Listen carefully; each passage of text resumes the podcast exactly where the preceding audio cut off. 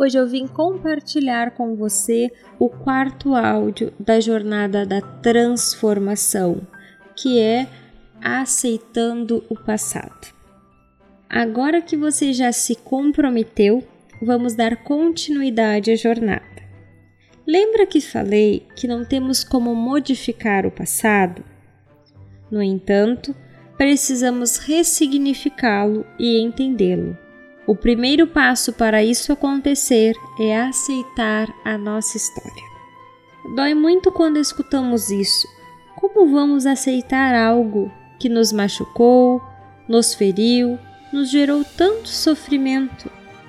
Tudo o que aconteceu, tanto as coisas boas quanto as coisas ruins, fizeram parte da nossa história e nos tornou o que somos hoje.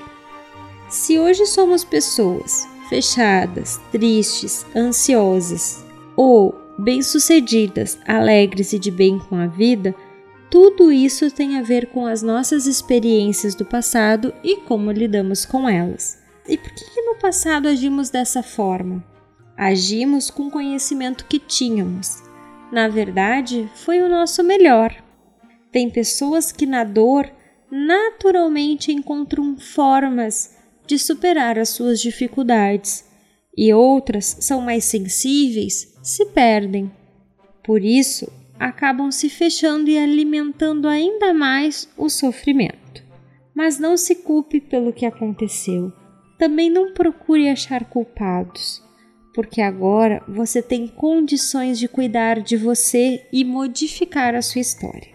Quando ficamos tentando achar o culpado ou quem contribuir com o nosso sofrimento, acabamos nos aprisionando nessa situação de dor e sofremos mais. A pessoa que nos machucou também está sofrendo. Lembra? Damos o que temos em nosso coração. E muitas vezes ficamos aprisionados na raiva, na mágoa, na dor. Nada justifica o que aconteceu.